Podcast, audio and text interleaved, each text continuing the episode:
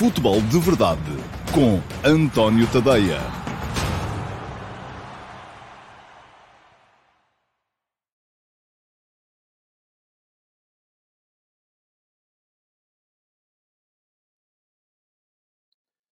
Olá, muito bom dia a todos. Eu sou o António Tadeia e este é o Futebol de Verdade, edição para uh, quarta-feira, dia 27 de maio de 2020. Uh, estamos aqui a mudar uma série de procedimentos e se calhar já deram por isso ontem. Houve aqui algumas coisas que não correram como deve ser. Aliás, uh, ontem esqueci-me de vos avisar que podiam perfeitamente deixar os vossos comentários, quer nas emissões em direto, que podem acompanhar no Instagram, no Facebook uh, e também no YouTube, uh, quer depois nas gravações que. Um, e agora estamos aqui com um problema na ligação de Instagram, mas já parece-me que está a ser restabelecida. Pronto, parece que está tudo bem. Bom, estava a dizer que uh, mudamos procedimentos, uh, o Futebol de Verdade deixou de ter o Q&A que há a seguir, que havia tradicionalmente a seguir à emissão uh, original, mas vai ter um Q&A especial ao fim de semana. Vai ser transmitido no sábado, vai ser gravado na sexta-feira, em princípio, e vamos aceitar perguntas das edições de toda a semana. Podem fazê-las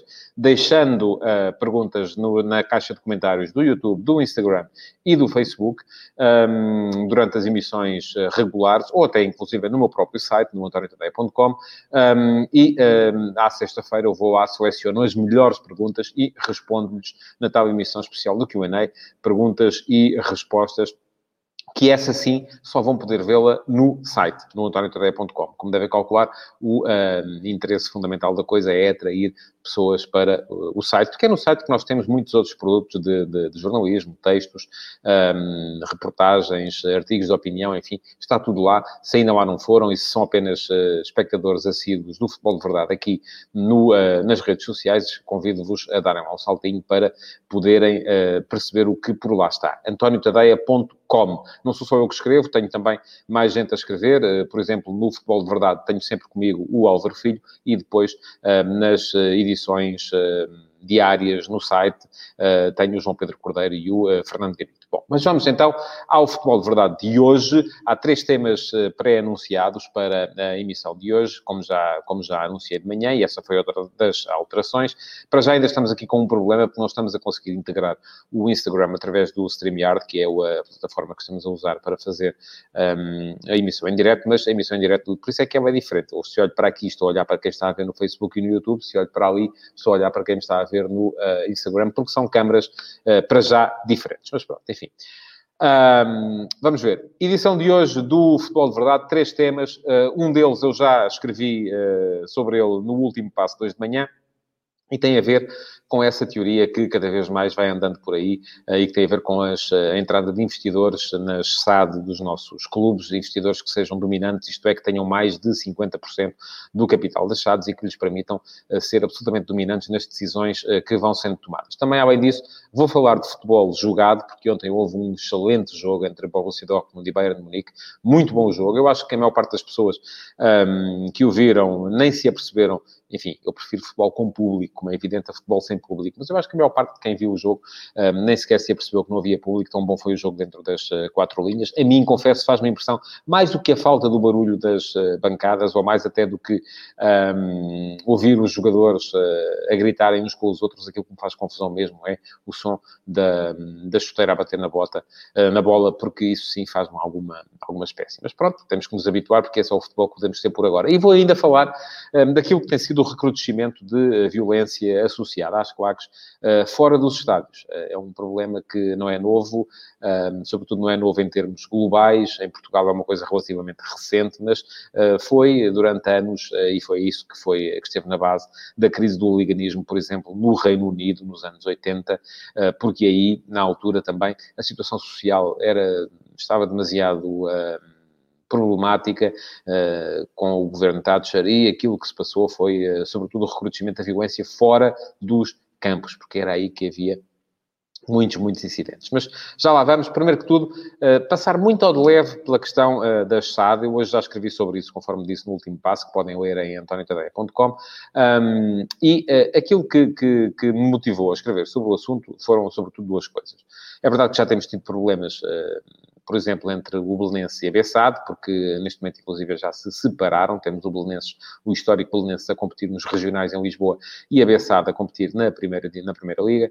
Um, veremos o que é que acontece se um dia o Belenenses conseguir chegar à mesma divisão que a Bessade, se poderão, inclusive, uh, competir uma contra a outra. Já tivemos também aqui uma espécie de uh, divisão ou diferença de opinião uh, no Aves entre os investidores da SAD e os dirigentes do clube, mas, sobretudo, tem havido muita gente e uma corrente de opinião que tem vindo a defender que no Sporting a única saída é também essa de alienar a maioria do património, a maioria do capital da SAD, para que possa entrar dinheiro fresco e o Sporting possa ser outra vez competitivo. Ora bem, sou absolutamente contra esse tipo de um, situação em qualquer clube. Acho que uh, as ter SADs dominadas por um investidor externo, fala-as entrar numa lógica e num racional em que as vitórias mais importantes podem ser as vitórias fora de campo e não as vitórias dentro do campo. E isso desvirtua a razão de ser do futebol, que é ganhar jogos. Um, ora, e é isso que pode vir a acontecer, porque reparem, no dia em que os investidores externos mandarem na SAD, Aquilo que vai acontecer é que pode, inclusive, é ser um ano de sucesso, um ano em que a equipa fica mal classificada no campeonato, desde que consiga, por exemplo, manter os custos abaixo do, do orçamentado e uh, gerar duas ou três mais-valias inesperadas em transferências no mercado. Um, e, portanto, acabará por ser um ano em que gera distribuição de lucros e, por isso mesmo, seria um ano bom para qualquer empresa, mas não será um ano bom para uma equipa de futebol uh, se ela não conseguir os objetivos a que se propôs em termos desportivos. Ora, isso, um, objetivamente, é um problema, uh, porque uh, os interesses dos investidores externos não são necessariamente os interesses dos uh, adeptos, que são quem investe sim, mas investe emoção. Ora, eu sou um defensor uh, acérrimo daquela que é a solução alemã, uh, que está na lei dos 50 mais 1, em que isto quer dizer, o que é que isto quer dizer? Que os clubes, uh, o capital dos clubes deve pertencer um, aos uh, membros, aos uh, sócios, vamos lá, se quisermos chamar-lhes assim, em pelo menos 50% mais uma ação. Um, isto permite que entrem investidores, mas uh, não que eles tomem absolutamente conta daquilo que é um, a vida dos uh, clubes. Uh, e isso, de facto, pode ser um problema, conforme já, já expliquei antes. Eu acho que essa é a melhor solução um, e, inclusive, o outro motivo que me levou a escrever sobre o tema hoje teve a ver com um estudo que foi publicado em Inglaterra e que se dedicou a tentar perceber como é que poderiam sobreviver os clubes que não estão na Premier League neste momento uh, complicado, que é um momento em que as receitas estão a baixar de forma drástica. E isso, uh, aquilo que os ingleses estão a recomendar neste momento, um, e o estudo, eu tenho o link no, no, texto que publiquei no último passo 2, está lá o link para quem quiser ler o estudo em inglês, o estudo original, um, da Onward, que é uma think tank muito importante no Reino Unido. Uh, o estudo o que indica é que os clubes devem uh, passar a uh, distribuir o capital pelos seus adeptos porque essa é a única forma de não se perder uh, neste momento em que, em termos empresariais, pode vir a ser muito complicado para empresas de qualquer setor, de não se perder uh, aquilo que é a herança histórica, que cada clube significa para uma cidade. E pronto. Um, quem quiser mais detalhes sobre isso, já o disse, pode ir ao antoniotadeia.com. Entretanto, já que estão aí, aproveito para vos recordar que podem deixar perguntas uh, no, nas redes sociais, seja no Facebook, seja no YouTube, seja no próprio site, seja no Instagram. Um, as perguntas podem e devem ser colocadas para que eu depois possa responder-lhes mais perto do final da semana na emissão eh, especial do Q&A, pergunta e resposta. Vamos então seguir em frente nos temas de hoje. E vamos seguir para o futebol jogado. Ora, o futebol jogado ontem houve um grande jogo, pelo menos, esse eu vi, entre o uh, Borussia Dortmund e o Bayern Munique uh, no, no Signal Iduna Park, o Signal Iduna Park sem a parede amarela, sem o apoio dos adeptos uh, do Borussia, que muita falta terão com certeza feito um, aos jogadores de Lucien Favre, e era um jogo que podia perfeitamente, como acho que já decidiu, decidir o título de campeão alemão. O Bayern ganhou, ganhou com toda a justiça, do meu ponto de vista, apesar de ter havido ali enfim, eu acho que se querem falar de arbitragem, e é estranho estarmos a falar de arbitragem até quando se fala de um jogo da Bundesliga, em que não haverá aí desse lado fanáticos nem de um lado nem de outro, mas acho que ficaram duas grandes penalidades por marcar. Uma por uh, encontrão em Lewandowski, uh, já mesmo na ponta final da partida, e uma outra por mão de Boateng uh, dentro da área do Bayern, que poderia até ter relançado o Borussia no jogo, mas a verdade é que, quando se olha para a forma como o Bayern mandou no jogo, para a forma como o meio-campo do Bayern, eh, como o Kimmich e Goretzka, sobretudo, eh, impuseram o ritmo que queriam ao jogo em quase todos os momentos, eu acho que o Borussia só foi mais forte nos primeiros 15 minutos, eu diria. Um, mas isso acabou por dar para perceber que, de facto, o uh, verdadeiro campeão alemão, a equipa, a melhor equipa da Alemanha, é a equipa do Bayern. E nem se percebe muito bem como é que com Nico Kovac esta equipa andava a vegetar uh, e a obter tão maus resultados naquilo que era o campeonato até à substituição de treinador e à entrada de uh, Hansi Flick, que, de facto, renovou por completo aquela equipa do Bayern. Olha-se para a equipa do Bayern e o patamar, de facto, é diferente. Porquê? Haaland ainda não é Lewandowski, uh, Burki nunca será Neuer, por mais que se esforce, Brandt não é uh, Müller e um, ehm, Daoud e Delaney não se comparam sequer a Goretzka e Kimmich, e eu acho que estes dois foram os dois uh, melhores jogadores da partida de ontem, uh, entre os dois principais candidatos ao título na Alemanha. Como inclusive o Leverkusen depois uh, perdeu uh, estranhamente em casa por 4 a 1 no seguimento da jornada. Parece-me que o Bayern, com a vantagem que tem, já não, apesar de ainda ter que jogar em Mönchengladbach e em Leverkusen, em princípio já não vai ceder os 7 pontos que tem de avanço e por isso mesmo vai mesmo ser campeão da Alemanha e vai ser, já o disse, com toda a justiça. Nota ainda para o extraordinário golo de Kimmich, quem se lembra de Kimmich como um defesa lateral um, modesto uh, e olha para ele agora e vê um médio capaz de mandar num jogo desta magnitude, uh, percebe qual foi a alteração uh, brutal que aconteceu na produção futebolística deste jogador alemão. Último tema do dia, tema polémico, muita gente me tem, sobretudo no, no, no Twitter, falado muito sobre ele que é, uh, tem a ver com os confrontos uh, que se têm vindo a aumentar, sobretudo entre adeptos do Benfica e do Sporting, uh, nas imediações de Lisboa. É uma situação absolutamente lamentável. Porquê? Porque é violência, é criminalidade. Eu acho que eu, eu sempre pertencia a um grupo de pessoas que gosta do fenómeno das claques. E estive muitas vezes em contracorrente porque gosto do ambiente que as claques dão aos jogos, uh, gosto daquilo que elas significam para o uh, espetáculo do uh, futebol. Um, não gosto nada quando elas são infiltradas por elementos que a única coisa que procuram é criar confusão, é criar a baderna, é criar, é aproveitarem-se para fazer a criminalidade. Ora, aqui já se sabe, um, toda a gente olha para os interesses da sua cor e eu isso não quero fazer, porque essa não é de todo a minha lógica de abordagem. Já estou cansado de ver, ainda aqui há tempos, por exemplo, quando escrevi uh, sobre a equipa do Canelas, uh, que, onde está, por exemplo, o Fernando Madureira, o líder dos Super Dragões, houve muita gente que confundiu aquilo que eu escrevi sobre a equipa do Canelas com aquilo que é o comportamento social de Fernando Madureira, que seria isto, aquilo e aquilo outro. Não sei se esse não é, um, da mesma maneira que não sei se Mustafa, uh, o uh, líder da Junta do Limina, é uh, também criminoso ou não é, tal como Madureira, não sei se é ou se não é. No caso das claques do Benfica, uma vez que elas nem sequer são reconhecidas oficialmente e fogem completamente ao controle do clube, o que é lamentável, eh, nem sequer sei quem são os líderes, portanto não há sequer maneira de eh, vir aqui dizer se eles são boa ou má gente, mas aquilo que está em causa não é sequer o comportamento daquela gente dentro dos campos de futebol. Eu acho que, mesmo uh, que uh, eles fossem expulsos das claques, mesmo que eles fossem uh, proibidos de entrar nos estádios, nada os impediria de continuarem a criar confusão e de andarem em batalhas que causam mortos, que causam feridos, porque metem armas brancas, às vezes qualquer dia até uh, já poderão, inclusive, incluir outro tipo de armas, e isso é lamentável em termos sociais.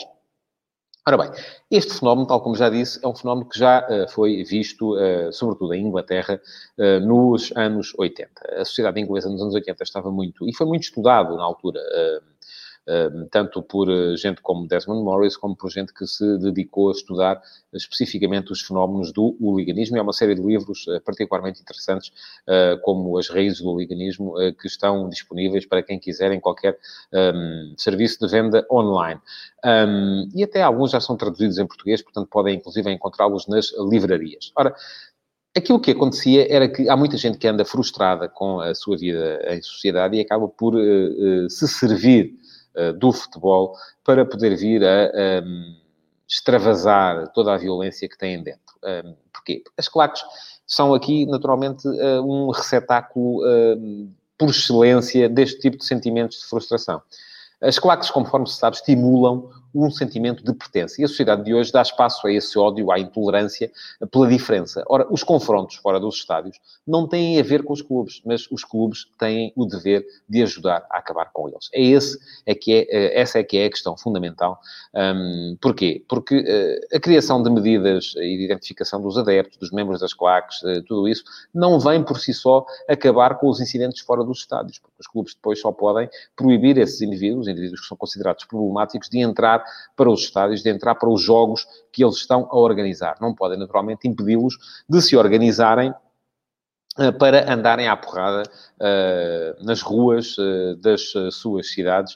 Uh, e aí eles até nem precisam, com certeza, de estar, de serem membros das claques de plano de direito, de estar regularizados. Mas a regularização continua a ser um, um objetivo que eu acho que é defensável, porque quanto mais controle houver sobre este fenómeno, melhor, para que ele possa também depois vir a extravasar-se de forma o mais correta possível. Ora, o que é que se passa aqui? Conforme já disse no início deste tema, muitos de vós olham sobretudo para os interesses um, das vossas cores. Eu tenho visto muita gente do Benfica a queixar-se que são os elementos do Sporting que estão a, a provocar, muita gente do Sporting a queixar-se que são uh, os elementos do Benfica os agressores, uh, muita gente do Benfica e do, sobretudo do Benfica, mas também do Sporting, a queixar-se do comportamento das claques do Porto. Um, mas uh, aquilo que eu vejo, e quando vejo às vezes alguma troca de mensagens, algumas publicações de redes sociais um, que estão na origem de muitos destes confrontos, é que toda a gente vai para aquilo com uma vontade vontade indómita de andar à pancada.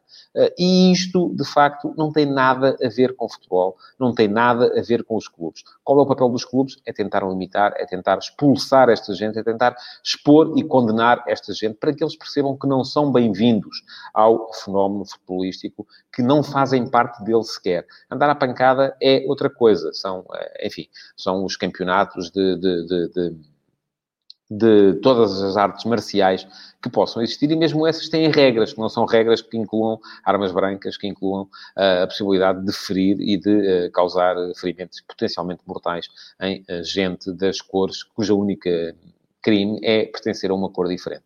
Isso é absolutamente condenável e, volto a dizê-lo, acho que os clubes têm todo o dever de uh, auxiliar, e aqui falo muito especificamente para o uh, Benfica, que me parece ser quem está a enterrar a cabeça debaixo da areia neste processo, uh, de começar a controlar melhor os seus elementos, os elementos que vestem as suas cores, mesmo que, como é evidente, o clube não possa ser responsabilizado por aquilo que eles andam a fazer, tal como nenhum dos outros clubes pode ser responsabilizado por aquilo que os seus elementos, um, seus adeptos menos uh, responsáveis do ponto de vista social possam andar a fazer por aí.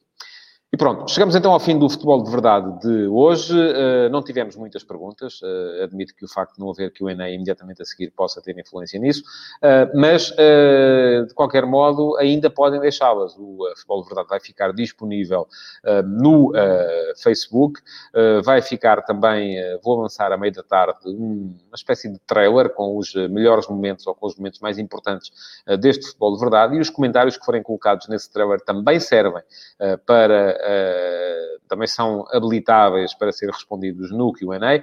Um, e vá mais para o final da semana, já sabem, teremos uma missão especial do QA em que responderei às melhores perguntas uh, que tiverem sido colocadas durante a semana. Muito obrigado por terem estado desse lado. Não se esqueçam de partilhar e de uh, comentar e de pôr like já agora também nesta emissão do Futebol de Verdade. Até amanhã. Futebol de Verdade, em direto de segunda a sexta-feira, às 12h30